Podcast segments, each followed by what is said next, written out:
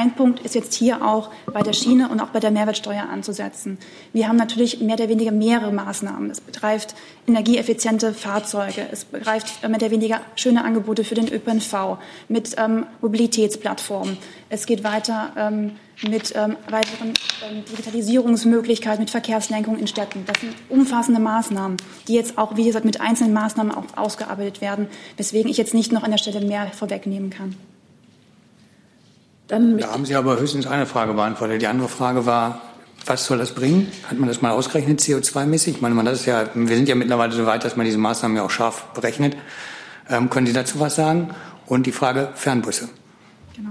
Die genauen Zahlen kann ich Ihnen jetzt noch nicht sagen, da man jetzt natürlich momentan mit Hochdruck auch an der ähm, Erarbeitung von den konkreten Maßnahmen auch arbeitet. Deswegen bleibt es jetzt an der Stelle auch erstmal abzuwarten. Einen guten Mittwochmittag wünsche ich. Herzlich willkommen in der Bundespressekonferenz zur Regierungspressekonferenz. Ich begrüße Regierungssprecher Steffen Seibert. Und wir haben Gäste heute, natürlich auch noch die anderen Sprecherinnen und Sprecher der Ministerien. Herzlich willkommen. Liebe Hörer, hier sind Thilo und Tyler. Jung und naiv gibt es ja nur durch eure Unterstützung. Hier gibt es keine Werbung, höchstens für uns selbst. Aber wie ihr uns unterstützen könnt oder sogar Produzenten werdet, erfahrt ihr in der Podcast-Beschreibung. Zum Beispiel per PayPal oder Überweisung. Und jetzt geht's weiter. Und wir haben Gäste heute, 20 Praktikanten und Praktikantinnen der SPD-Bundestagsfraktion sowie 15 Studentinnen für Medienmanagement, Journalismus und Markenkommunikation. Die kommen von der Makromedia Hochschule für Medien und Kommunikation in Berlin. Herzlich willkommen und danke für Ihr Interesse. Und dann begrüße ich außerdem sehr herzlich Roderick Wickert, neuer Sprecher im Bundesministerium für Zusammenarbeit. Wenn Sie sich kurz vorstellen möchten. Ja, guten Tag, mein Name ist Roderick Wickert. Ich war jahrelang auch Journalist und saß auf der anderen Seite sozusagen. Jetzt bin ich im BMZ und vertrete äh, hier das Ministerium auf der Bank. Herzlich willkommen und wir freuen uns auf die Zusammenarbeit. Und Sie bekommen natürlich auch unser Begrüßungspaket. Bitte schön. Gut, dann können Sie wieder tauschen. ich wieder zurück. Und damit sind wir beim Kabinett, denke ich. Ja, schönen guten Tag auch von mir. Das Bundeskabinett hat sich heute mit einer Reihe wichtiger migrationspolitischer Beschlüsse befasst, die ich Ihnen kurz vortragen will. Zu dem einen hat Bundesinnenminister Seehofer heute ja schon eine Pressekonferenz gemacht. Trotzdem gehe ich jetzt noch mal auch auf die Grundzüge ein. Das ist das sogenannte geordnete Rückkehrgesetz äh, oder genauer gesagt Gesetz zur besseren Durchsetzung der Ausreisepflicht.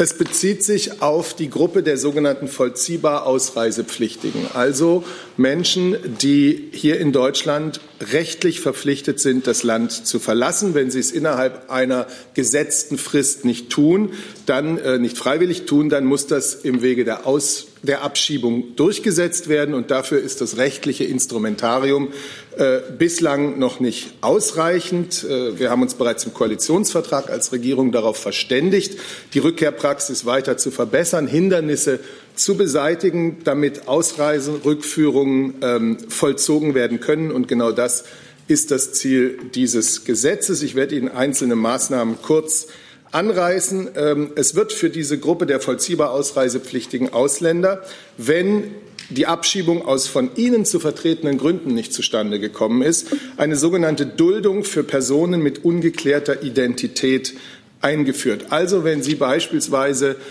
indem sie über ihre Identität getäuscht haben oder äh, über ihre Staatsangehörigkeit, wenn deswegen eine Abschiebung nicht stattfinden konnte, wenn sie nicht äh, die zumutbaren Handlungen durchgeführt haben, um sich einen Pass zu beschaffen, dann fallen sie in diese Gruppe Duldung für Personen mit ungeklärter Identität. Der Anwendungsbereich der Sicherungs- und Vorbereitungshaft wird erweitert, er wird systematischer gefasst und ganz neu eingeführt wird die sogenannte Mitwirkungshaft. Sie ermöglicht, dass äh, jemand aus der Haft vorgeführt wird, wenn er bestimmten Anordnungen bei der Identitätsklärung mitzuwirken keine Folge geleistet hat. Ähm, weitere Maßnahmen, die da in Frage kommen und neu beschlossen sind, äh, Vereinfachung äh, und Absenkung der Schwellen für Ausweisungen. Also bisher ging, es das, ging das ab einer strafrechtlichen Verurteilung äh, Freiheitsstrafe von mindestens einem Jahr. Das wird jetzt abgesenkt auf mindestens sechs Monate. Es sollen keine Leistungen mehr äh, für Personen zuerkannt werden, denen schon in einem anderen EU-Mitgliedstaat ein Schutzstatus gegeben wurde. In diesem Fall soll es nur noch den Anspruch auf sogenannte Überbrückungsleistungen, also eingeschränkte Hilfen geben, um den Zeitraum bis zur Ausreise zu überbrücken. Es werden die Anforderungen an medizinische Attests, aufgrund derer eine Ausweisung, äh, eine Abschiebung nicht durchgeführt wird, ähm, erhöht. Es reicht nicht, wenn da krank drin steht, sondern es ist jetzt genauer aufzuschreiben, äh, welche Art von Krankheit und welche medizinische Behandlung da in Frage kommt. Da werden also international gebräuchliche Angaben genutzt und bei schutzberechtigten Intensivstraftätern kann ein unbefristetes, also ein lebenslanges Einreise, Wiedereinreiseverbot erlassen werden. Das sind äh, einige der Maßnahmen, die in diesem sogenannten geordneten Rückkehrgesetz äh, gefasst sind. Wichtig ist, glaube ich, zu wissen, dass das Teil eines sogenannten Migrationspaketes ist, zu dem auch noch zwei andere Gesetze gehören, die heute vom Bundesarbeitsministerium ins Kabinett eingebracht wurden und über die ich Ihnen kurz hier berichten will. Das eine ist das Gesetz zur Förderung von Ausbildung und Beschäftigung von Ausländern. Da geht es also darum, dass wir Asylbewerber, die eine Aufenthaltsgestattung haben, und Geduldete stärker unterstützen wollen, wenn sie sich hier um Ausbildung und um Arbeit bemühen. Das reduziert oder es vermeidet sogar ihre Abhängigkeit von Sozialleistungen.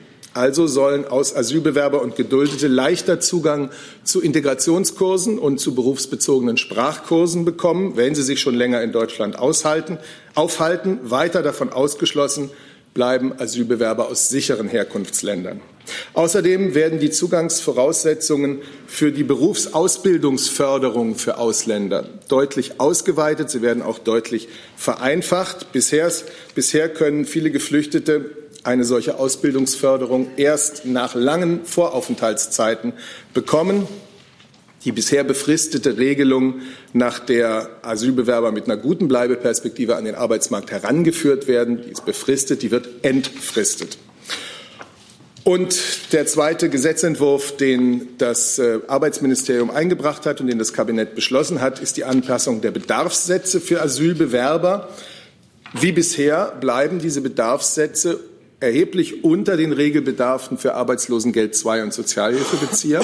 Das Bundesverfassungsgericht hat uns, nein, hat den Gesetzgeber 2012 verpflichtet, die Leistungsbeträge zu aktualisieren. Also ist die Bundesregierung gesetzlich verpflichtet, die Grundleistungen des Asylbewerberleistungssystems regelmäßig anzupassen. Es werden also nun Geldleistungen auf Basis einer Einkommens- und Verbrauchsstichprobe 2013 neu ermittelt und dann bis 2018 fortgeschrieben anhand der, der Entwicklung des Nettolohns und der Preise.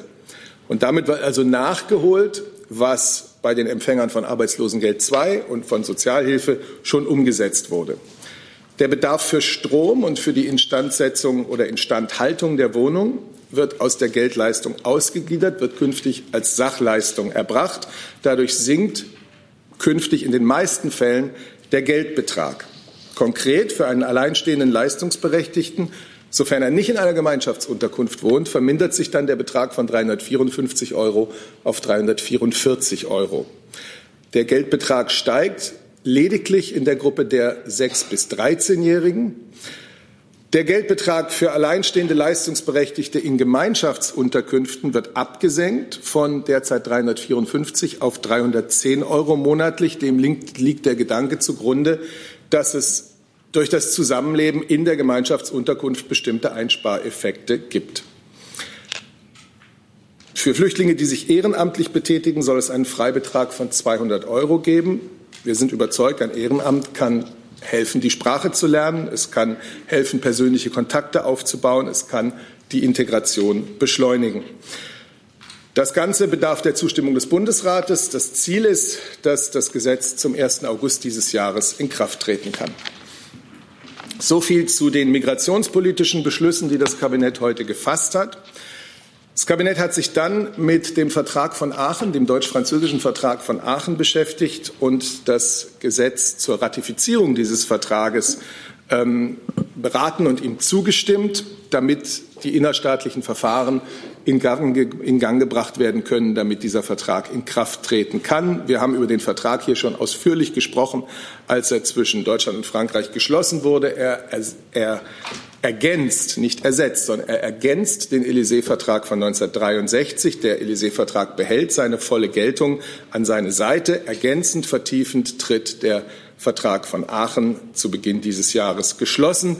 Deutschland und Frankreich werden mit diesem neuen Vertrag noch enger zusammenrücken. Und das ist in einer Welt, in der die internationale multilaterale Ordnung zunehmend unter Druck gerät, in der auch in Europas Nachbarschaft Instabilität und Konflikte zugenommen haben, von großer Bedeutung. Ein Gesetzentwurf aus dem Bereich des Verbraucherschutzrechts. Die Bundesregierung hat den Gesetzentwurf zur Änderung von Vorschriften über die außergerichtliche Streitbeilegung in Verbrauchersachen und zur Änderung weiterer Gesetze beschlossen. Es geht um die Aufgabe der ergänzenden Verbraucherschlichtung, die zum 1. Januar kommenden Jahres dauerhaft auf den Bund übertragen wird. Was heißt das? Verbraucher können dann eine Schlichtungsstelle des Bundes in allen Streitigkeiten anrufen, für die es keine branchenspezifische Verbraucherschlichtungsstelle gibt. Bisher können Verbraucher in solchen Fällen das Zentrum für Schlichtung e.V. in Kehl anrufen. Das ist die Umsetzung eines, äh, einer Vorgabe aus dem ähm, Koalitionsvertrag. Und zu guter Letzt hat der Bundeswirtschaftsminister dem Kabinett das sogenannte Deutsche Stabilitätsprogramm Aktualisierung 2019 vorgelegt. Wir sind verpflichtet, das zu machen, jeweils im Rahmen des sogenannten europäischen Semesters. Jeder Mitgliedstaat legt der Europäischen Kommission und dem ECOFIN-Rat immer bis Ende April seinen Stabilität, sein Stabilitätsprogramm vor, eine Projektion der wichtigsten finanzpolitischen Kennzahlen und eine Erläuterung der wichtigsten finanzpolitischen Maßnahmen. Und äh, damit kommen wir dem Stabilitäts- und Wachstumspakt und seinen Bestimmungen nach. Was steht drin? Erstens mal, der Staatshaushalt in Deutschland von Bund, Ländern, Gemeinden und Sozialversicherungen hat auch im Jahr 2018 die europäischen Anforderungen erfüllt. Nach der aktuellen Projektion wird die gesamtstaatliche Schuldenstandsquote weiter sinken. Damit wird Deutschland Ende dieses Jahres erstmals seit 2002, seit 17 Jahren also wieder die Obergrenze des Maastricht-Vertrages von 60 Prozent gesamtstaatlichen Schulden einhalten. Die robuste Entwicklung am Arbeitsmarkt, Rekordbeschäftigung, deutlich steigende Löhne, höhere Steuereinnahmen, erhebliche Zinsminderausgaben, das alles hat die öffentlichen Finanzen in Deutschland begünstigt. So viel erst einmal dazu. Dankeschön. Bevor wir zu Fragen zum Kabinett kommen, hat das Auswärtige Amt eine Reiseankündigung. Ja, vielen Dank. Außenminister Maas wird am 23. April zu den Vereinten Nationen nach New York reisen. Deutschland führt ja im April den Vorsitz im Sicherheitsrat. Äh, deswegen äh, ist äh, Außenminister Maas ja Anfang April auch schon mal in New York gewesen. Diese Reise wird nun im Zeichen des Themas Frauen, Frieden und Sicherheit stehen. Äh, das ist ein Schwerpunkt der deutschen Mitgliedschaft im Sicherheitsrat. Ähm, und hier geht es um zwei Dinge. Äh, einerseits darum, die Beteiligung von Frauen bei der Prävention und Bewältigung von Konflikten zu stärken, aber auch darum, sie besser vor sexualisierter Gewalt in Konflikten zu schützen. Äh, das sind beides Kernbestandteile der deutschen Außen-, Sicherheits-, Verteidigungs- und Entwicklungspolitik. In seiner Funktion als Vorsitzender wird Außenminister Maas die offene Debatte im Sicherheitsrat zum Thema sexuelle Gewalt in Konflikten leiten. Für die Teilnahme als Sprecher haben wir unter anderem die beiden Friedensnobelpreisträger Nadia Murad und Dr. Denis Mukwege sowie die Anwältin Amal Clooney gewinnen können. Am Nachmittag laden wir gemeinsam mit dem Vereinigten Königreich und UN Women zu einer Veranstaltung im Hinblick auf das Jubiläum der Sicherheitsratsresolution 1325 ein. Das ist das Gründungsdokument der Agenda Frauen, Frieden und Sicherheit bei den Vereinten Nationen. Alle Mitgliedstaaten der Vereinten Nationen sind aufgerufen, konkrete und messbare Selbstverpflichtungen vorzustellen, mit denen die Umsetzung der Resolution bis zum Jubiläum im Oktober 2020 beschleunigt werden soll. Äh, Im Rahmen des Besuchs ist außerdem ein bilaterales Gespräch mit UN-Generalsekretär Antonio Guterres geplant. Dabei wird es natürlich um aktuelle Krisenlagen gehen, wie Libyen, äh, Jemen, Sudan und Syrien, aber auch um die Reformbemühungen äh, von Generalsekretär Guterres die Deutschland unterstützt. Vielen Dank. Frau Dudin dazu? Ja, ähm, Sie haben von offener Debatte gesprochen. Ich wüsste gern, wird es denn irgendwas Verbindlicheres geben, eine Erklärung, ähm, irgendwas? Also derzeit laufen in New York unter unserer Ägide Textverhandlungen. Äh, wir arbeiten mit Hochdruck daran, da einen äh, substanzreichen Text hervorzubringen. Ähm, aber da ist natürlich klar, wir sind auch angewiesen auf Kompromissbereitschaft der Sicherheitsratsmitglieder. Insofern ähm, kann ich Ihnen da noch keine Vorhersage machen, wie der Text genau aussehen wird. Herr Jung dazu? Herr Burger, Sie heißen heute noch Adebar, aber das werden Sie gleich austauschen. Ähm, UN-Botschafter Heusken hatte angekündigt, dass es im April auch einen Nahostgipfel auf UN-Ebene geben würde, initiiert von Deutschland. Können Sie uns da was sagen? Ist da schon was passiert hinter den Kulissen? Wird da noch was passieren im restlichen April? Ähm, also es hat schon auch im Monat April äh, Befassung äh, mit ähm, nahöstlichen Fragestellungen gegeben im UN-Sicherheitsrat. Ähm, ich habe jetzt hier heute keinen konkreten weiteren Termin anzukündigen, als die, die ich gerade angekündigt habe. Aber ist, ist diese Art Gipfel, dieses Treffen auf offener Bühne, wo die Israelis und Palästinenser auch zugestimmt haben im UN-Sicherheitsrat, äh, ist das jetzt noch geplant? Also ich glaube, dass, da interpretieren Sie jetzt ein bisschen in die Äußerungen von Herrn Heusgen rein. Äh, ich glaube, was wir angekündigt haben, ist, dass wir uns mit diesem Thema auch im, im, äh, in der Zeit unseres Vorsitzes im Sicherheitsrat äh, befassen werden. In welcher Form das genau stattfindet, ähm, dazu kann ich Ihnen jetzt noch nichts sagen. Wir kommen zurück zum Kabinett. Herr Wiegold, bitte. Aachener Vertrag. Zum Aachener Vertrag gibt es keine Fragen zu dem anderen im Kabinett? Von mir aus äh, gerne. Äh, Herr Seibert, im Zusammenhang mit dem Aachener Vertrag äh, gibt es ja die äh, Gespräche über eine Vereinbarung für Rüstungsexporte aus deutsch-französischen Gemeinschaftsprojekten, äh, was im Februar hier schon mal zur Sprache kam. Da gab es auch einen Entwurf, der zeitgleich oder ungefähr zeitgleich mit dem Aachener Vertrag gegenseitig äh, formuliert worden war, aber noch nicht die finale Fassung. Vielleicht können Sie uns ein Update geben, was seit Februar passiert ist, ob es diese Vereinbarung inzwischen gibt und ob eventuell auch die Prozentgrenze für Einsprüche inzwischen definiert ist. Ich kann Ihnen nicht sagen, dass da bereits eine, eine finale Einigung erreicht ist. Wir haben im Februar im Zusammenhang, Zusammenhang mit, im Zusammenhang mit der Erarbeitung des Aachener Vertrags ja erste Grundregeln festgelegt und haben uns darauf vereinigt, äh, vereinbart, die Gespräche fortzuführen, um dann sozusagen etwas äh, Stichfestes ähm, festzulegen. Und ich kann Ihnen nicht sagen, dass das jetzt schon geschehen sei. Insofern müsste ich Ihnen einen möglichen Zwischenstand nachreichen. Das wäre schön. Einen möglichen Zwischenstand. Zum Aachener Vertrag? Neues Thema oder zum Kabinett? Zum Kabinett, da sind wir noch, nicht? Richtig? Ja, ich wollte aber erst noch ja, mal fragen, ob es weitere Fragen gibt zum Aachener Vertrag. Das ist nicht der Fall. Dann hatte sich Herr Jung gemeldet, und zwar zum geordnete Rückkehrgesetz. Genau, da hätte ich eine Frage, Herr Schmidt, wahrscheinlich äh, zu dieser Überbrückungsleistung, die Herr Seibert angesprochen hatte. Äh, die gilt ja dann für Personen, die in einem anderen Mitgliedstaat anerkannt wurden und ausreisepflichtig sind. Äh, die sollen ja keine Leistung mehr nach dem Asylbewerberleistungsgesetz erhalten.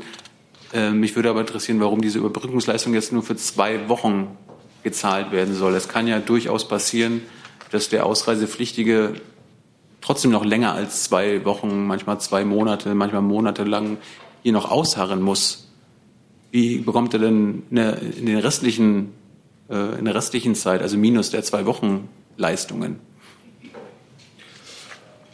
Also, also ganz grundsätzlich ist das die Regelung, die vorgesehen ist. Ähm, ich kann Ihnen dazu ergänzend äh, noch sagen, dass äh, der Gesetzentwurf zudem Härtefallregelungen vorsieht, die es ermöglichen werden, im Einzelfall hiervon abweichende weitere Leistungen zu gewähren. Aber das, was Sie wiedergegeben haben, ist zunächst einmal die grundsätzlich vorgesehene Regelung. Es ist grundsätzlich vorgesehen, dass der Mensch dann keine Leistung mehr bekommt bekommt zwei Wochen diese Leistung. Er wird nicht schutzlos gestellt, sondern unser Ziel ist es vielmehr, den europäischen Verteilmechanismus zu stärken, indem eben die anerkannten Schutzsuchenden ihrem räumlichen Aufenthalt entsprechend ähm, die Anerkennung wählen und beibehalten sollen. Also das Dublin-Verfahren nutzen, so wie es ursprünglich vorgesehen ist. Noch ein Zusatz dazu, Herr Wovon soll diese Person dann leben, wenn die zwei Wochen Überbrückungsleistung weg ist? Diese Personen können leben davon, was in den entsprechenden nach Dublin-Verordnung zuständigen Staaten ihnen gewährt wird. Herr Jessen zu diesem Punkt oder zu einem anderen Punkt aus dem Kabinett? Zum Thema Gesetz zur besseren Durchsetzung der Ausreisepflicht. Okay, also zu diesem Punkt. Zu diesem Punkt, ja. Ähm, wenn ich es richtig verstehe, dann äh, wird äh, der Zeitraum, in dem eingeschränkte Leistungen ähm, geliefert werden können, von 15 auf 18 Monate äh, hochgesetzt. Ähm, ich glaube, das Bundesverfassungsgericht hat einmal festgesetzt, dass eine solche Einschränkung zulässig ist bei Kurzaufenthalten. Fällt nach Definition des Bundesinnenministeriums 18 Monate in die Kategorie Kurzaufenthalt? Zu dem Punkt, glaube ich, würde ich eher an das äh, BMS verweisen wollen hinsichtlich Asylbewerberleistungen, bitte. Ähm, ich würde sagen, das wurde bereits geprüft auf äh, Verfassungsgemäßheit und ich sehe da keine Probleme. Also 18 Monate, anderthalb Jahre ist Kurzaufenthalt.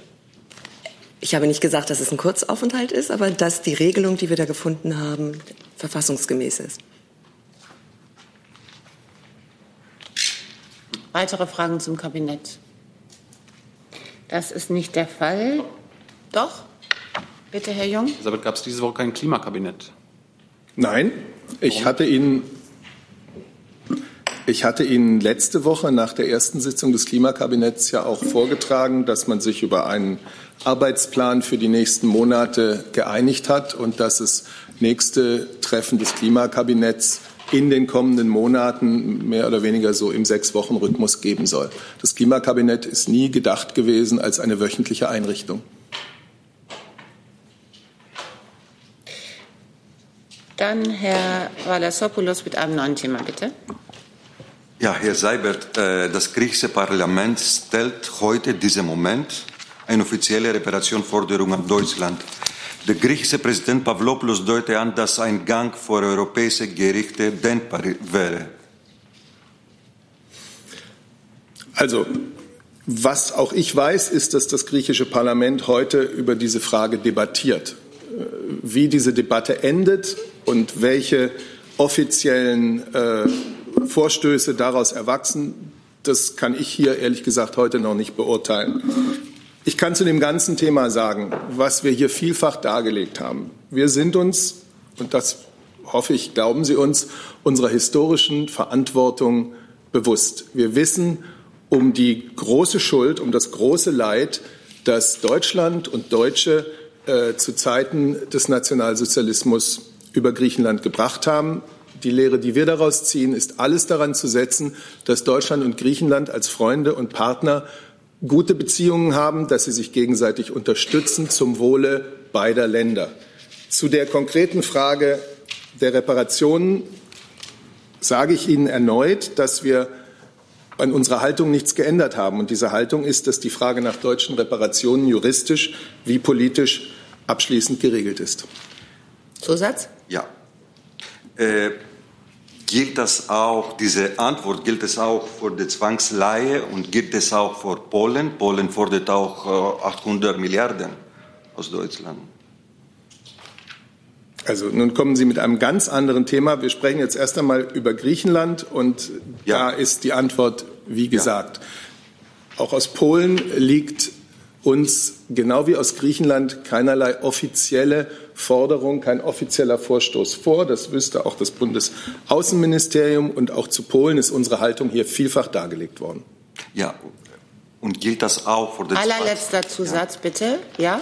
Ja.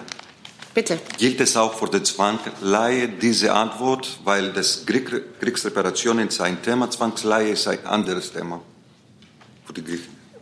Also, ich habe zu der gesamten Frage deutscher Verpflichtungen gegenüber Griechenland aus der Zeit des Nationalsozialismus hier keine neue Haltung vorzutragen. Wir haben über all diese Punkte bereits gesprochen. Die deutsche Haltung im Bewusstsein für die große Schuld, die Deutschland in den Zeiten des Nationalsozialismus auf sich gezogen hat gegenüber Griechenland. Die deutsche Haltung ist unverändert. Frau Schmerzmann, mit einem neuen Thema bitte. Und zwar für das Verkehrsministerium ähm, beziehen, ähm, Bezug nehmend auf, die, auf den Bericht, dass Herr Scheuer äh, im Bahnfernverkehr die Tickets äh, verbilligen möchte durch einen geringeren Mehrwertsteuersatz. Ich würde gerne wissen, äh, was genau er sich vorstellt und äh, wie weit der Planungsstand ist. Ist das also eine Idee oder ist das schon weiter gediehen? Und äh, dazu in Verbindung eine Lernfrage ans Finanzministerium. Ähm, der Ausfall würde dann wo kompensiert? Würde das äh, aus dem Etat des Verkehrsministeriums möglicherweise irgendwie gegenfinanziert werden müsste? Und eine Frage zu, ins Umweltministerium. Wie sinnvoll finden Sie diesen Vorschlag? Zunächst herzlichen Dank für Ihre Frage. Es geht darum, die Attraktivität ähm, der Schiene und vor allem der Bahn weiter zu stärken. Und das geht natürlich vor allem auch mit attraktiven ähm, Angeboten bei Preisen. Das heißt, wenn man die ähm, Mehrwertsteuer, die bislang nur im Nahverkehr mit dem, mit dem Mindersatz belegt sind, mit 9 Prozent jetzt auch für den Fernverkehr von 17 Prozent auf ähm, 9 Prozent senkt, macht es natürlich auch für die Bahnfahrer die Bahn weiter attraktiver, um halt mehr oder weniger vielleicht von dem Flugzeug oder von dem Auto auf die Bahn auch umzusteigen. Und da hat Minister äh, Steuert sich ja heute in, gegenüber einer Tageszeitung auch ähm, geäußert, dass es halt gerade diese Absenkung auf, ähm, der Mehrwertsteuer auf die Tickets auch braucht und ähm, dass man damit halt auch den ähm, Bahnfahrer im, im Fernverkehr um sage und schreibe bis zu 400 Millionen Euro auch entlasten würde. Ähm, es geht ja auch dabei jetzt auch im, im Bereich ähm, Klimaschutz auch wirklich eine umfassende Strategie auch zu machen. Und das ist, wie gesagt, Teil dieser Gesamtkonzeption, um auch wieder so ein Maßnahmenbündel für den Klimaschutz aufzustellen. Finanzen? Ähm, also das Thema Umsatzbesteuerung von Fernzugtickets ist eine von vielen Vorschlägen, die derzeit im Rahmen des Klimakabinetts hier ähm, die politische Diskussion erreichen und sicherlich das Klimakabinett auch befassen werden. Ähm, und dort können sie sicherlich gut und diskutiert werden. Ähm, und weitere Vorschläge kommen sicherlich auch noch ähm, in ähnliche Richtungen. Ähm, zu Ihrer Frage zur Haushaltswirksamkeit möchte ich jetzt derzeit nicht sagen, weil das sich für uns noch eine hypothetische Frage ist, die, die wir nicht mit Zahlen belegen können. Also das Bahnfahren zu fördern, begrüßen wir natürlich. Das ist ein ähm, guter Vorschlag. Aber wie die Kollegin auch schon ausführte, letztlich geht es ja um ein Konsa Gesamtkonzept, was wiederum auch hier die Kollegin vom BMVI auch schon gesagt hat. Und dann wird man sich eben dann der Gänze anschauen, ähm, wie das miteinander wirkt, welche Gegenfinanzierung da notwendig ist. Das ist also noch, ähm, ja, äh, da bedarf es noch sicherlich einiger Beratung, wie das dann alles zusammenpasst, damit eben wirklich auch im Verkehrssektor das Klimaziel erreicht werden kann. Ein Zusatz nochmal ans äh, Finanzministerium. Es war wirklich eine Lernfrage. Gibt es da Regeln oder ist es eine politische Entscheidung, wie dann der Etat äh, umgeschichtet wird oder wer da was gegenfinanzieren muss? Das ähm, kann ich jetzt hier nicht vorwegnehmen. Ähm, es gibt verschiedene Etats. Es gibt den Etat des äh, äh, Verkehrsministers. Es gibt den Bundesetat, der noch nicht aufgeteilt ist. Also da kann ich zu nichts sagen im Moment. Können Sie es vielleicht nachliefern? Nee, weil es ähm, eine politische Frage ist, die ähm, im Klimakabinett diskutiert werden wird. Und dazu kann ich ja noch gar nichts sagen. Das ist hypothetisch alles.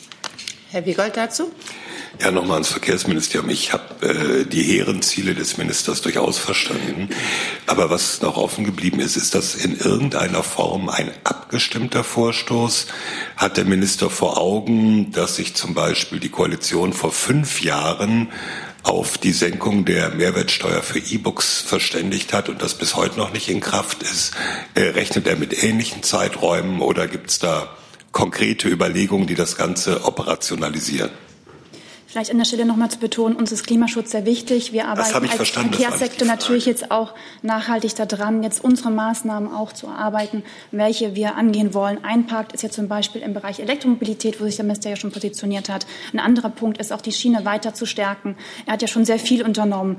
Ähm, das Zukunftsbündnis Schiene gestartet, den Deutschlandtakt, äh, zusätzliche Schienenprojekte gemacht, Elektrifizierungsprogramme und ähm, wir investieren natürlich auch auf ähm, Rekordniveau hinein. Und jetzt mit der weniger die Senkung der Mehrwertsteuer von 19 Prozent auf 7 Prozent ist jetzt ein wichtiger Ansatz, den man jetzt auch mit angehen muss. Und das Ganze kann man natürlich auch im Rahmen von dem Klimakabinett auch weiter mit angehen, um dort auch die richtigen Maßnahmen anzuschieben. Zusatz? Ja, bitte. Äh, entschuldigen Sie bitte, dass ich meine Frage so kompliziert gestellt habe. Die Frage ist, ist dieser Vorstoß in irgendeiner Form abgestimmt? Wird es irgendwie operationalisiert? Oder hat der Minister einfach nur mal seiner Meinung Ausdruck gegeben? Wie ich bereits schon erklärt habe, es geht darum, jetzt wichtige Punkte herauszufinden, wie wir die Klimaschutzziele erreichen wollen. Das Ganze wird natürlich auch im Klimakabinett äh, erörtert werden. Dem kann ich natürlich jetzt nicht vorausgreifen, wie es im Einzelnen jetzt weitergehen wird. Wir bringen es mit dort ein. Es ist wichtig, jetzt, wie gesagt, diese Gesamtkonzeption auf den Weg zu bringen. Also ein Teil Ihrer Frage zur Operationalisierung ist doch schon geklärt. Äh, wir befinden uns hier in einer verbindlichen ähm, Erreichung unseres Klimaziels bis 2030 und bis 2050. Wir können also nicht wie bei dem E-Book genauso vorgehen und fünf Jahre warten, sondern wir haben ein anderes Tempo äh, da vorgesehen. Das haben wir ja auch schon mehr, mehrfach unterstrichen. Und die zweite ähm, Anmerkung zur Operationalisierung haben wir auch gerade vorgetragen, nämlich das Thema Klimakabinett, äh, beziehungsweise das, das Format des Klimakabinetts oder des Kabinettsausschusses für den Klimaschutz. Und dort erfolgt die Operationalisierung. Frau Brandt. Keine Zusatzfrage? Dann Herr Backert, bitte.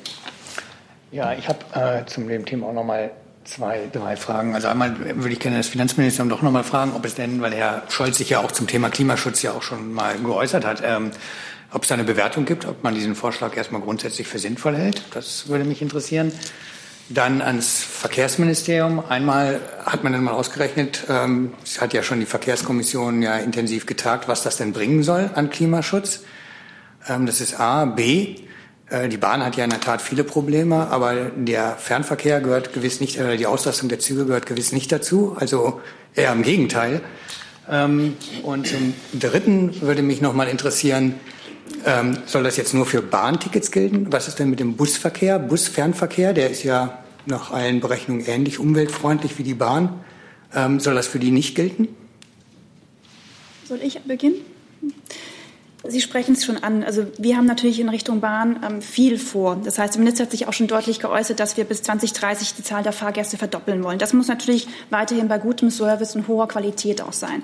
Deswegen wollen wir natürlich auch weiter die Kapazitäten ausbauen, die Wettbewerbsfähigkeit der Schiene stärken, dabei aber natürlich auch Lärmemissionen senken, Digitalisierung, Automatisierung und Innovation fördern. Das ist jetzt ein Punkt. Äh, wir hatten in der Vergangenheit natürlich auch schon häufig darüber gesprochen, dass es natürlich einen ganzen Maßnahmenbündel braucht, um für den Verkehrssektor an anzusetzen. Ein Punkt ist jetzt hier auch bei der Schiene und auch bei der Mehrwertsteuer anzusetzen. Wir haben natürlich mehr oder weniger mehrere Maßnahmen. Es betrifft energieeffiziente Fahrzeuge, es begreift mehr oder weniger schöne Angebote für den ÖPNV mit ähm, Mobilitätsplattformen. Es geht weiter ähm, mit ähm, weiteren ähm, Digitalisierungsmöglichkeiten, mit Verkehrslenkung in Städten. Das sind umfassende Maßnahmen, die jetzt auch, wie gesagt, mit einzelnen Maßnahmen auch ausgearbeitet werden, weswegen ich jetzt nicht noch an der Stelle mehr vorwegnehmen kann. Dann da haben Sie aber höchstens eine Frage beantwortet. Die andere Frage war, was soll das bringen? Hat man das mal ausgerechnet, CO2-mäßig? Ich meine, man, das ist ja, wir sind ja mittlerweile so weit, dass man diese Maßnahmen ja auch scharf berechnet. Ähm, können Sie dazu was sagen? Und die Frage Fernbusse. Genau. Die genauen Zahlen kann ich Ihnen jetzt noch nicht sagen, da man jetzt natürlich momentan mit Hochdruck auch an der ähm, Erarbeitung von den konkreten Maßnahmen auch arbeitet. Deswegen bleibt es jetzt an der Stelle auch erstmal abzuwarten. Die weiteren Maßnahmen werden wir jetzt auch, wie gesagt, im Detail noch weiter ausarbeiten. Deswegen bitte ich auch um, um Verständnis, dass ich jetzt nicht noch weiter in die Tiefe gehen kann. Also Fernbusse. Entschuldigung, das Finanzministerium ja, war noch gefragt und mit Blick auf die Liste der Wortmeldungen zu diesem Thema würde ich den Dingen gerne ein bisschen Schwung verleihen. Also ich kann noch mal sagen, der Vorstoß von Minister Scheuer ist einer von vielen Vorschlägen, die ins Klimakabinett eingehen. Und da wird ein Gesamtkonzept erarbeitet und weitere Bewertungen kann ich hier nicht vornehmen. Dann dazu Herr Zweigler, bitte. Ja, Frau Buser, Sie haben ja die Zahl 400 Millionen genannt, die die Bahnfahrer dort entlastet werden können durch eine geringere Mehrwertsteuer. Ähm, ich vermute, das ist geschätzt oder mal hochgerechnet worden. Äh, ich habe noch nicht ganz kapiert, wie das denn gegenfinanziert werden soll. Aus dem allgemeinen Haushalt oder aus dem Verkehrsetat? Und wenn aus dem Verkehrsetat, äh, wo möchte denn der Verkehrsminister dann Einsparungen vornehmen in dieser Größenordnung? Vielleicht noch mal an der Stelle zur Präzisierung. Wir rechnen von bis zu 400 Millionen Euro und die Details müsste Ihnen das BMF mehr erläutern. Also ist gesagt, der zweite Teil richtig, es geht dann aus dem allgemeinen Haushalt nach dem Vorstellung Ihres Ministers. Das kann ich Ihnen jetzt zum jetzigen Zeitpunkt nicht ausführen. Ich kann meinen Worten nichts hinzufügen. Wenn ich kurz nachfragen darf, es war nicht ganz klar, ob das abgestimmt war oder nicht. Ist dieser Vorschlag schon im Klimakabinett behandelt worden oder ist das jetzt bloß der Vorstoß, bloß in Gänsefüßchen des Bundesverkehrsministers? Vielleicht noch mal zu dem, was ich bereits gesagt habe. Der Minister hat sich in dem hinsichtlich natürlich positioniert und auch geäußert. Ähm, das Ganze sind momentan einfach Themen, die jetzt im Rahmen von dem Klimakabinett auch diskutiert werden. Deswegen kann ich jetzt an dieser Stelle auch nicht weiter in die Tiefe gehen. Also das Bundesverkehrsministerium wird ja, wie die anderen äh, Ministerien auch, die eben ähm, besondere Maßnahmen für den Klimaschutz vorlegen, sein Konzept vorlegen im ähm, Klimakabinett ähm, in den nächsten Wochen und dann sein gesamtes ähm, Vorgehen erläutern. Und, und dann wird man dann solche Detailfragen vielleicht besser beantworten können, aber sicherlich eben heute noch nicht. Herr Jung dazu? Ich ziehe zurück, keine weiteren Fragen. Dann Herr Hönig. Nochmal eine Frage ans Finanzministerium. Wie viel nimmt denn der Staat bisher ein mit diesem Mehrwertsteuersatz von 19 Prozent auf den Fernverkehr? Und Frau Buser nochmal eine Frage. Sie haben ja sicherlich interne Berechnungen, wie viel zusätzliche Fahrgäste Sie damit anlocken wollen jetzt bei der Bahn, wenn Sie jetzt den Mehrwertsteuersatz bei der Fern beim Fernverkehr senken. Soll ich starten? Ähm, wegen der Zahl, was zu erreichen ist. Der Minister hatte sich ja auch in dem besagten ähm, Interview dementsprechend geäußert, dass es darum geht, die Schwelle von 150 Millionen Fahrgästen zu erreichen.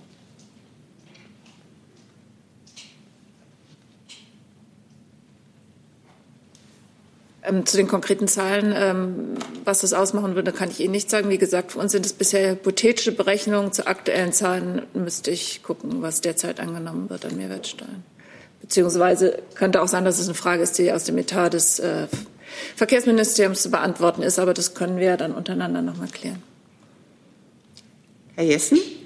Ja, es geht um die äh, Änderung äh, des Bundesemissionsschutzgesetzes vom März. Da war ja der Grenzwert von 40 auf 50 Mikrogramm hochgesetzt worden. Unterhalb dessen ist nach Auffassung der Bundesregierung wären Fahrverbote unverhältnismäßig. Nun gibt es, nun hat das ähm, der, hat der Verwaltungsgerichtshof Baden-Württemberg in einem aktuellen äh, Urteil festgestellt, dass dieses nicht zulässig sei, weil dadurch faktisch europäisch geltende ähm, Grenzwerte außer Kraft gesetzt würden. Wie kommentieren Sie das und was bedeutet das für die Praxis? Das bezieht sich jetzt aber nicht auf die Frage der Mehrwertsteuer für Zugreisen, oder? Nee, aber ich hatte es so verstanden, dann bitte ich um Entschuldigung, dass wir in dem... In dem dann stellen wir bitte diese Frage okay. zurück. Ähm, Frau Kollegin dazu. Bitte. Ähm, ich hätte da noch mal eine Nachfrage an äh, die beiden Hauptministerien, also Finanzministerium und Verkehrsministerium. Wenn es denn käme, wir haben ja gerade gehört, Klimakabinett ist jetzt nicht ständig, aber demnächst dann wieder und man würde sich da jetzt auch in der Abstimmung drauf einigen. Wie schnell könnte sowas wirklich effektiv umgesetzt werden? Könnten Sie jetzt da sagen, wir finden das alle gut, weil bisher finden Sie ja alle gut und dann könnte ab dem nächsten Tag die Bahn sozusagen die Ticketpreise senken? Also äh, erklären Sie uns das mal so für die Laien, wie schnell sowas dann umsetzbar wäre. Das Ganze ist, wie gesagt, jetzt erstmal ein Prozess, der jetzt im Klimakabinett auch diskutiert werden muss. Deswegen kann ich jetzt über weitere Zeithorizonte jetzt auch nicht spekulieren. Was sagt das Finanzministerium? Ich kann dem nichts hinzufügen. Herr Kreuzfeld?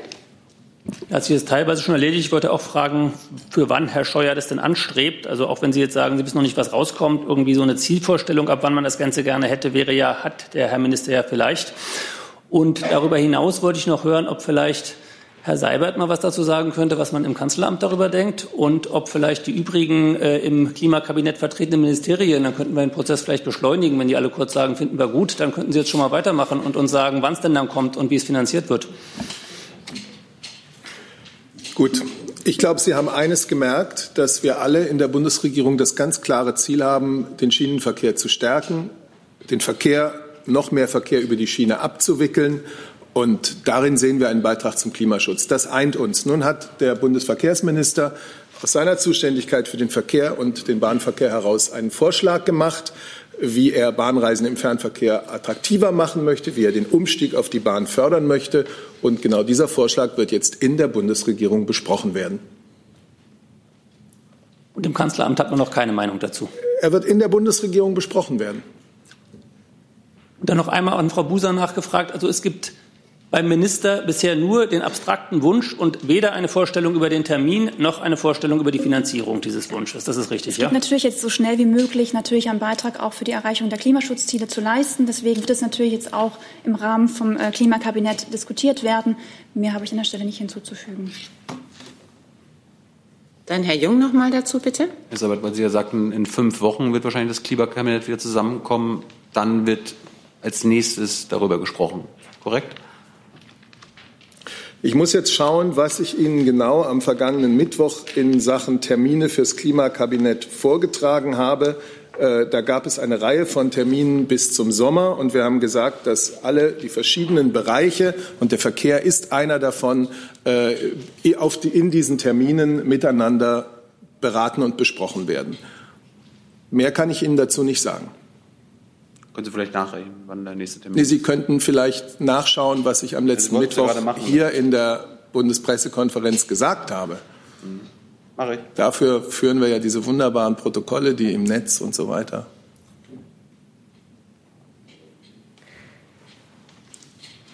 Dann Frau Tanasajczuk mit einem neuen Thema, bitte.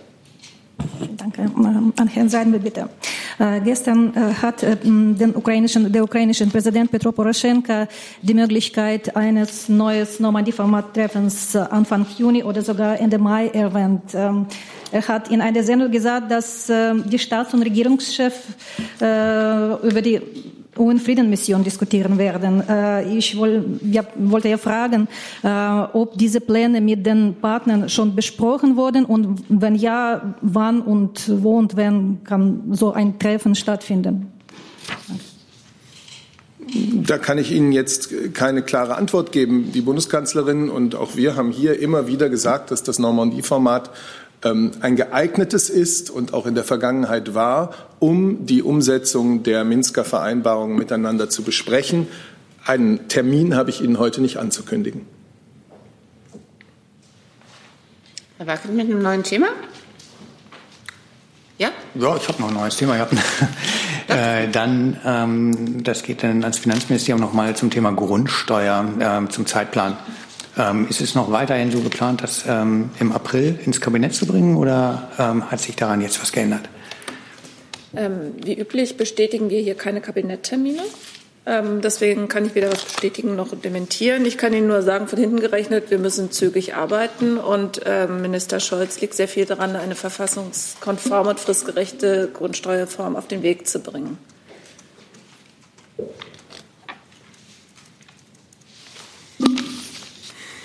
Frau Kollegin mit einem neuen Thema. Äh, der Wirtschaftsminister hat sich dafür ausgesprochen, möglicherweise die Unternehmenssteuer zu senken. Würde ich äh, das Finanzministerium bitten, eine Bewertung abzugeben. Ich kenne die Äußerung des äh, Ministers nicht, war das wahrscheinlich heute im Rahmen des Tages. Ähm, jetzt müsste ich noch mal kurz. Die Unternehmenssteuer ist ja nur ein Faktor äh, für einen günstigen Standort. Und wir sehen, dass die, ähm, der Standort Deutschland sehr gut ist. Die Unternehmen florieren. Ähm, wir sehen derzeit in der aktuellen Situation keine Notwendigkeit für eine generelle Unternehmenssteuerreform. Was ich aber sagen kann, ist, dass wir ja in Kürze einen Gesetzesentwurf auf den Weg bringen zur steuerlichen Förderung von Unternehmen im Bereich, Bereich Forschung und Entwicklung kann es vielleicht noch mal kurz einordnen. Danke. Herr Minister Altmaier hat ja heute seine Frühjahrsprojektion vorgestellt für die Bundesregierung und hat in dem Zuge, weil die Zahlen ja, die Wachstumszahlen sich ein bisschen eintrüben auf 0,5 Prozent für dieses Jahr, deutlich gemacht, dass wir Wachstumsimpulse brauchen für die Menschen, aber auch für die Unternehmen in Deutschland und hat in dem Zuge ähm, drei verschiedene Punkte genannt, die er jetzt angehen möchte. Zum Beispiel den Vorschlag, ein Moratorium für belastende Maßnahmen zu machen, strukturelle Entlastungen äh, zu diskutieren und auch ein, ein engeres Monitoring für Unternehmensbesteuerung einzuführen. Er hat aber auch deutlich gemacht, dass er das natürlich gemeinsam mit dem Finanzminister Scholz besprechen wird. Frau Brandt, bitte mit einem neuen Thema. Vielen Dank, dass ich hier vorbeispringen kann. Ich habe mich toll hingesetzt, ich gebe es zu. Ähm, eine Frage ans Innenministerium. Und zwar geht es um die neuen Leitsätze zum Schutzstatus von syrischen Flüchtlingen. Da interessiert mich, ob es eine abschließende Billigung dieser neuen Leitsätze durch das Bundesinnenministerium inzwischen gibt. Es gab heute einen Bericht, dass ähm, nach den neuen Leitsätzen bereits entschieden werde. Stimmt das so? Beziehungsweise passt das alles so zusammen? Und die Frage ist, ähm, wie soll es mit den Leitsätzen weitergehen? Äh, es wurde ja auch berichtet, dass Horst Seehofer von diesen Leitsätzen nicht so überzeugt sei. Ja, vielen Dank. Ähm, Es geht um die Herkunftsländerleitsätze des Bundesamtes für Migration und Flüchtlinge in Ihrer Frage. Ähm, auch an dieser Stelle nochmal der Hinweis, dass diese als Verschlusssache nur für den Dienstgebrauch eingestuft sind, sodass ich um Verständnis bitte, dass ich um, auf Einzelheiten sozusagen dieser Leitsätze nicht eingehen kann. Ähm, die abschließende Billigung der aktualisierten Leitsätze ist allerdings in der Tat durch die Hausleitung noch nicht erfolgt, da die fachliche Prüfung noch andauert. Und ich darf noch mal ganz ausdrücklich klarstellen, dass diese aktualisierten Leitsätze derzeit nicht angewendet werden. Ähm, und das heißt, wie geht das jetzt weiter? Nun, diese Prüfung der Leitsätze äh, wird aktuell intern noch durchgeführt. Das heißt, das, was an Veränderungen für diese Leitsätze vorgesehen ist, wird noch mal gegengeprüft.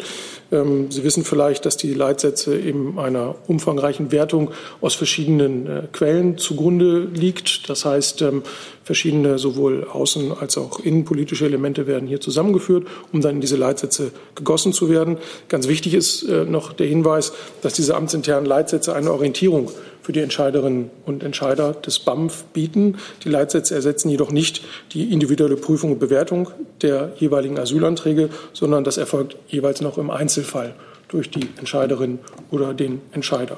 Wenn die Prüfung der Leitsätze abgeschlossen ist, diese Aktualisierung, dann werden die intern veröffentlicht und den Entscheiderinnen und Entscheidern zur Verfügung gestellt. Das ist zum jetzigen Zeitpunkt allerdings noch nicht der Fall. Also es lässt sich auch, dann gebe ich auch Ruhe, nicht abschätzen, wann das fertig sein wird. Nein, dazu kann ich Ihnen im Moment ähm, keine Angaben machen, wie lange das noch dauern wird. Das ist eine sorgfältige Prüfung, die durchgeführt werden muss. Das ist auch ein umfangreiches Papier. Das wird ein bisschen dauern zum jetzigen Zeitpunkt der Sachstand, den ich eben mitgeteilt habe. Dann hatte ich noch eine Wortmeldung von Herrn Kreuzfeld. Hat sie sich erledigt? Gut, dann sind wir bei Herrn. Ja, ja, die habe ich schon auch notiert. Alles gut. Herr Hönig. Ja, ich wollte im Prinzip auch die, das zum Bundesemissionsschutzgesetz fragen. Es war eine andere Frage vor, die geht an, an ähm, Herrn Flossdorf. Und zwar ähm, gibt es an vier Standorten der Bundeswehr in Sachsen-Anhalt ähm, Meldung, dass äh, diese Standorte mit giftigen Chemikalien verunreinigt, verunreinigt sind. Ähm, das hat ein Bundesamt für Infrastruktur, Umweltschutz und Dienstleistung der Bundeswehr in Bonn mitgeteilt. Dazu die Frage, ist Ihnen das Problem bekannt? Und wie viele Standorte sind bundesweit betroffen? Können Sie da Angaben machen? Und ähm, was tun Sie, um dieses Problem mit diesen Chemikalien zu lösen? Danke. Also das Bundesamt ist mir bekannt. Äh, das gehört zu uns, unserem nachgeordneten Bereich. Äh, dieses konkrete Problem äh, ist mir nicht bekannt, habe ich noch nie von gehört. Müsste ich mich erst schlau fragen und Ihnen dann nachreichen. Dann sind wir bei Herrn Jessen. Ja, geht also um die Urteilsbegründung des äh, Verwaltungsgerichtshofs Baden-Württemberg zu Fahrverboten äh, für Diesel in Reutlingen. Ähm, da hat, das, äh, hat der Verwaltungsgerichtshof festgelegt, dass die Veränderung des Bundesemissionsschutzgesetzes vom März Grenzwert für Stickoxide von 40 auf 50 Mikrogramm nicht dazu führen könne, dass man Überschreitungen bis hin zu 50 Mikrogramm ähm, als unverhältnismäßig für Fahrverbote ansehen würde. Ähm, mit anderen Worten, äh, Fahrverbote wären dann weiter zulässig. Wie kommentieren Sie das, Frau Boser? Also das Thema ähm, Bundesemissionsschutzgesetz liegt federführend äh, beim BMU. Vielleicht wird der Kollege dazu was ergänzen. Ja, ich kann dazu ähm, die ersten Worte verlieren. Also das Bundesemissionsschutzgesetz in seiner veränderten Fassung ist ja erstmal dazu da, dass es ähm, einheitliche Regeln für den Fall von Fahrverboten festlegt und vor allen Dingen ist es dazu da, einen Anreiz zur Hardwarenachrüstung von PKWs zu, ähm, da, also zu befördern oh, ähm, bzw. zu geben. Äh, das ist die wesentliche, sind die wesentlichen Regeln des äh, geänderten Gesetzes. Was jetzt die ähm, Grenze von 50 Mikrogramm als Jahresmittelwert für Stickoxide angeht, die in dem Gesetz festgelegt ist, die ist ähm, als Orientierungshilfe gedacht, die sagt, ähm, Kommunen können, wenn sie die richtigen Maßnahmen vornehmen, äh, bis zu äh, dieser Überschreitung von 50 Mikrogramm bei den Stickoxidgrenzwerten im Jahresmittel es ohne Fahrverbote schaffen. Das heißt nicht, dass es automatisch so ist. Ähm, es gibt Städte, die, die schaffen das. Wir haben zum Beispiel die Stadt Darmstadt, die das ähm, in Verhandlungen äh, hinbekommen hat. Ähm, hier ist jetzt ein neuer Fall. der geht vielleicht auch weiter, deswegen will ich den gar nicht kommentieren, nur noch mal eben zum Verständnis. Äh, das Gesetz sagt nicht, es darf kein Fahrverbot geben, sondern eine Kommune hat eine große Wahrscheinlichkeit oder es besteht eine große Wahrscheinlichkeit für eine Kommune, es bei geringeren Überschreitungen auch ohne Fahrverbot zu schaffen. Wenn die lokale Behörde, wenn die regionale Behörde äh, eines Landes, ähm, die für die Luftqualität zuständig ist, zu einer anderen Auffassung kommt oder ein Gericht zu einer anderen Auffassung kommt, ähm, dass es eben in kurzer Zeit nicht möglich ist, ohne Fahrverbote ähm, die Grenzwerte zu erreichen, dann ähm, steht das nicht gegen das Gesetz. Zum Satz? Ganz kurz, wenn ich darf, ja. auch noch Entschuldigung, ich will nur ganz kurz hinzufügen, der Kollege aus dem Umweltministerium hat natürlich völlig recht. Das Verfahren ist noch nicht abgeschlossen, denn es besteht die Möglichkeit der Revision zum Bundesverwaltungsgericht.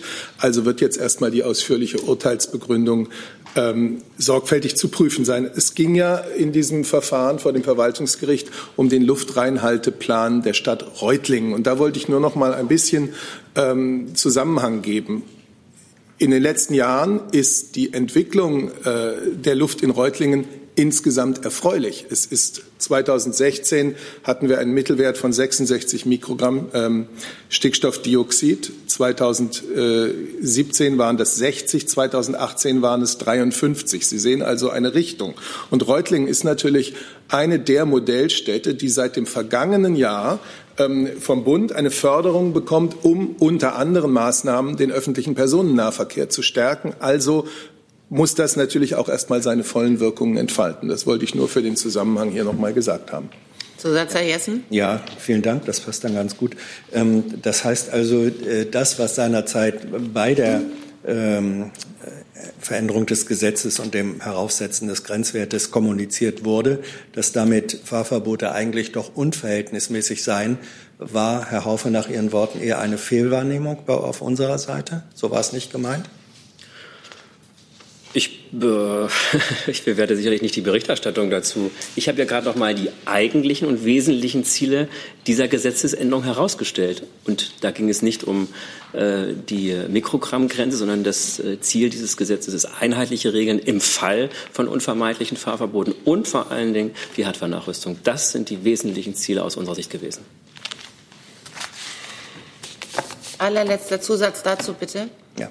Äh, mit anderen Worten, nur damit ich es äh, klar auch verstehe, Fahrverbote wären auch bei einer Überschreitung, die nur bis zu 50 Mikrogramm geht, nicht unverhältnismäßig. Es gilt der europäische Grenzwert im Jahresmittel für Stickoxide. Das ist ausschlaggebend und da kann es unterschiedliche Möglichkeiten geben, bei geringeren Überschreitungen ähm, diesen zu erreichen. Es ist eine gerade durch das Engagement unsererseits im Programm Saubere Luft, im Sofortprogramm Saubere Luft, ist es wesentlich ähm, stärker möglich, dass man auch ohne Fahrverbote bei geringeren Überschreitungen auskommen kann. Aber von Stadt zu Stadt ist die Lage unterschiedlich, von Stadt zu Stadt ist das Engagement unterschiedlich. Deswegen kann ich da auch gar nicht an der Stelle, würde ich auch gar nicht da äh, irgendeine Generalisierung vornehmen. Ich hätte mir noch eine Wortmeldung von Ihnen, Frau Kollegin. Entschuldigung, wenn Sie von Ihrem Handy aufgucken. Äh, meine Frage war das vorhin schon. Okay, das hat sich erledigt. Frau Schmeitzner, Sie hatte ich auch noch auf der Liste. Eine Frage ans Verkehrsministerium, wenn ich darf geht um Stromtrassenverlauf durch Bayern, äh, Stichwort Südostlink. Ähm, was, wie, steht das Ministerium zu der Idee, diese Trasse entlang der Autobahn äh, zu verlegen und welche Bedingungen, welche Voraussetzungen müssten dafür gegeben sein? Geben Sie mir gerade einen kleinen Moment. Ich suche gerade den Einzelfall raus, weil generell äußern wir uns natürlich hier in dem Rahmen immer nicht äh, zu Einzelfällen. Ich versuche mal nochmal, weil ich das zuletzt gesehen habe, zu finden. Ansonsten würde ich es einfach nachreichen.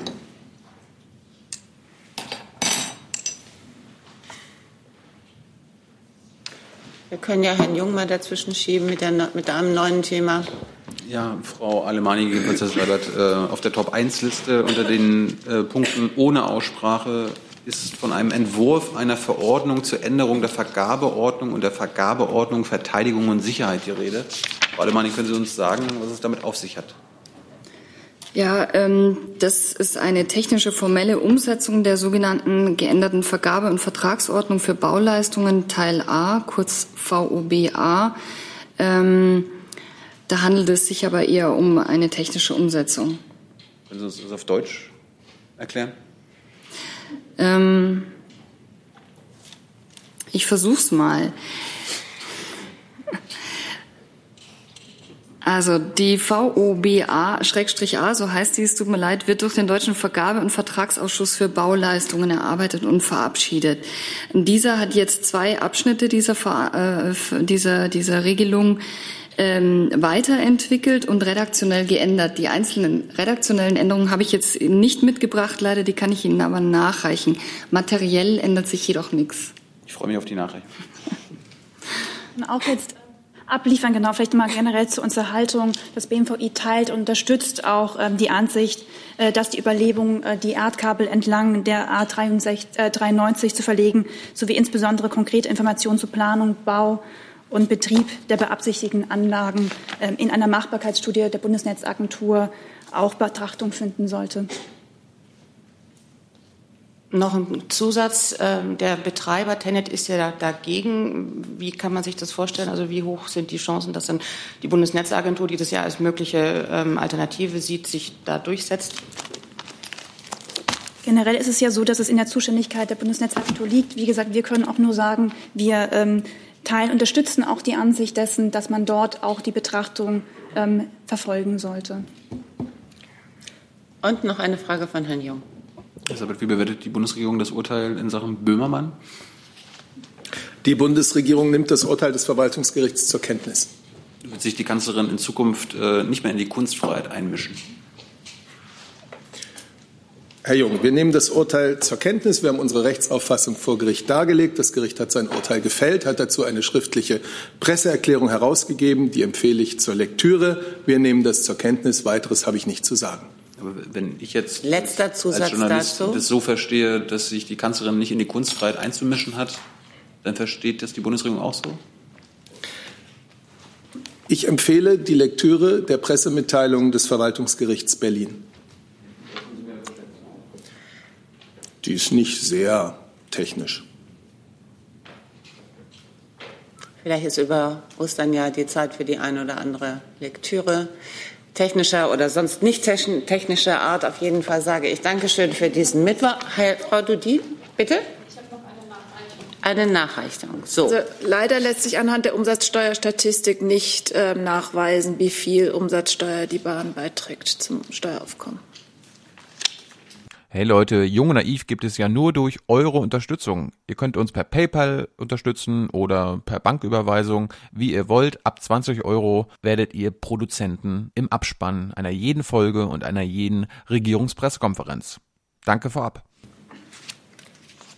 Und Frau Dudin hat sich noch gemeldet. Ich hatte noch eine Frage an Herrn Burger und an Herrn Seibert vielleicht noch. Es geht ums Thema Ägypten. Äh, da hat das Parlament gestern äh, zugestimmt, dass die Macht äh, Assisis noch mal deutlich ausgeweitet wird. Und ich wollte wissen, welche Konsequenzen die Bundesregierung daraus zieht. Ja, bei der gestern vom ägyptischen Parlament verabschiedeten Verfassungsänderung handelt es sich um einen Schritt mit weitreichender Bedeutung für die Entwicklung des Landes. Zu befürchten ist, dass im Zuge der Verfassungsänderungen die Rolle der Exekutive und der Streitkräfte ausgeweitet sowie friedliche demokratische Machtwechsel erschwert werden könnten. Unser gemeinsames Interesse an Stabilität in Ägypten erfordert aber auch künftig die Möglichkeit von politischen Debatten und Spielräume für die Zivilgesellschaft.